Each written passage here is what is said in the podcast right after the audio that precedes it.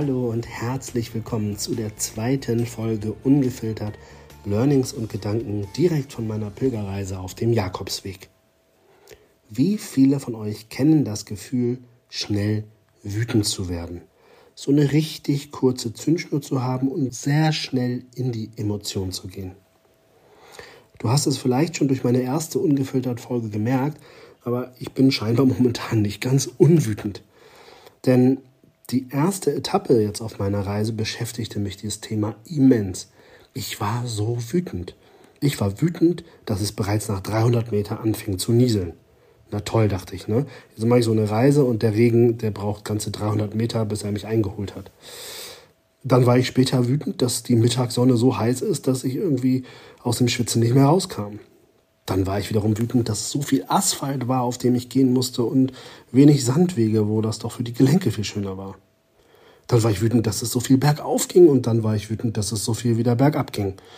Ich war wütend. Dann war ich noch wütend, dass ich keine anderen Pilger sah auf der ganzen Reise. Der Camino Inglés ist halt ein nicht ganz so stark bewanderter Pilgerweg. Und dann war ich wütend, als mich auf einmal eine Pilgerin aus dem Nichts ansprach und mich in meiner Ruhe stören wollte. Also mir konnte man das mit anderen Worten so gar nicht recht machen. Ich war voller Wut, ob berechtigt oder unberechtigt, ob sinnvoll oder sinnfrei. Das war einfach so. Natürlich gingen mir auch ganz viele Momente aus den letzten Wochen und Monaten durch den Kopf. Natürlich sei es politische Geschichten, die Wahlen standen ja nun unmittelbar bevor, ähm, oder auch Corona und was da alles noch war, was natürlich auch alles irgendwie direkt mich getriggert hat und meine Wut immer, wenn sie gerade wieder runterkam, direkt wieder nach oben gebracht hat. Und vielleicht kennst du solche Phasen von Menschen aus deinem Umfeld oder viel besser noch von dir selbst auch. Mach dir bewusst, dass dieser Zustand nicht zwingend für kreative Lösungsansätze gemacht ist. Es ist nicht der Zustand, wenn du in der absoluten Wut bist, dann zu denken, ach, das wird alles schon und ist alles gut, sondern im Gegenteil, meistens wirst du Menschen, die gerade in der Wut sind, mit so einem Satz erst recht in die Wut drängen. Deshalb sage ich dir an dieser Stelle, mach dir bewusst, dass dieser Zustand für radikale Akzeptanz steht. Was meine ich damit? Radikale Akzeptanz bedeutet, akzeptiere deine Wut oder akzeptiere die Wut deines Umfeldes, denn sie ist nun mal in dem Moment real. Und in diesem Zustand ist es unsere Aufgabe, die Wut zuzulassen und ihr Raum zu geben. Damit meine ich natürlich in einem konstruktiven Rahmen. Natürlich sollst du nicht auf einmal alle Leute in deinem Umfeld anschreien oder gewalttätig werden oder deine schlimmsten Bilder, die du im Kopf hast, dann auch zur Wahrheit werden lassen. Nein, es muss ein konstruktiver Rahmen sein. Das ist das Kleingedruckte hier, was, äh, was auch absolut erfolgsrelevant ist. Ja, jetzt fragst du dich und ich habe mich auch gefragt, wie kann denn dieser Rahmen nun aussehen?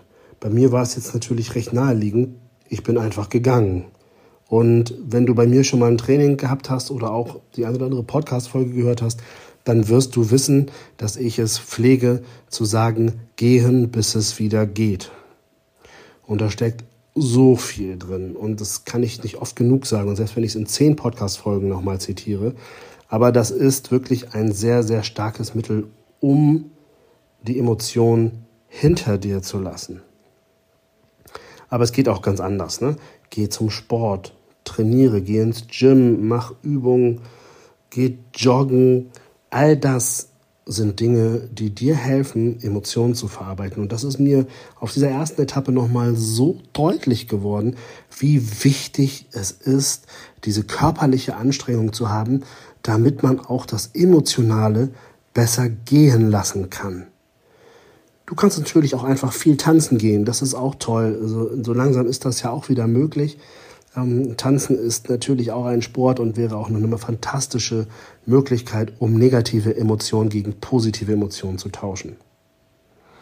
Oft steht auch eine Emotion hinter der Wut, also die Emotion hinter der Emotion. Die kann aber erst richtig rauskommen, wenn wir die Wut zulassen und sie bearbeiten, damit neuer Raum geschaffen wird für die weiteren Emotionen, die du in dir trägst. Das waren für mich so meine großen Themen der ersten Etappe und ich wollte sie mit dir teilen. Ich hoffe, da kannst du auch für dich einen Mehrwert drin erkennen. Das heißt, gucke, dass du genug Bewegung hast, gucke, dass du einen sinnvollen Rahmen schaffst für den Umgang mit deiner Wut, aber lass sie auch zu, weil es nützt nicht, sie immer runterzuschlucken, weil dann kennst du das mit dem Fass, was dann irgendwann überläuft oder was dann kurz davor ist, vielleicht zu explodieren. Also bitte sei kein Pulverfass, sondern finde ein gutes Ventil und nutze Sport, Bewegung, Tanz oder vielleicht hast du auch noch eine ganz andere Lösung. Wenn ja, teile sie auch mit mir, weil ich freue mich immer von anderen zu lernen und dann kann ich das vielleicht sogar in einer der nächsten Folgen hier auch der breiten Masse mit präsentieren. So viel jetzt von dieser Etappe. Vielleicht gibt es eine weitere ungefiltert Folge, vielleicht auch nicht. Das mache ich spontan. Nichtsdestotrotz wird es auf jeden Fall eine weitere Quick and Busy Podcast Folge geben und ich freue mich, wenn du dann auch wieder einschaltest. Bis dahin, alles Liebe, buen camino, dein René.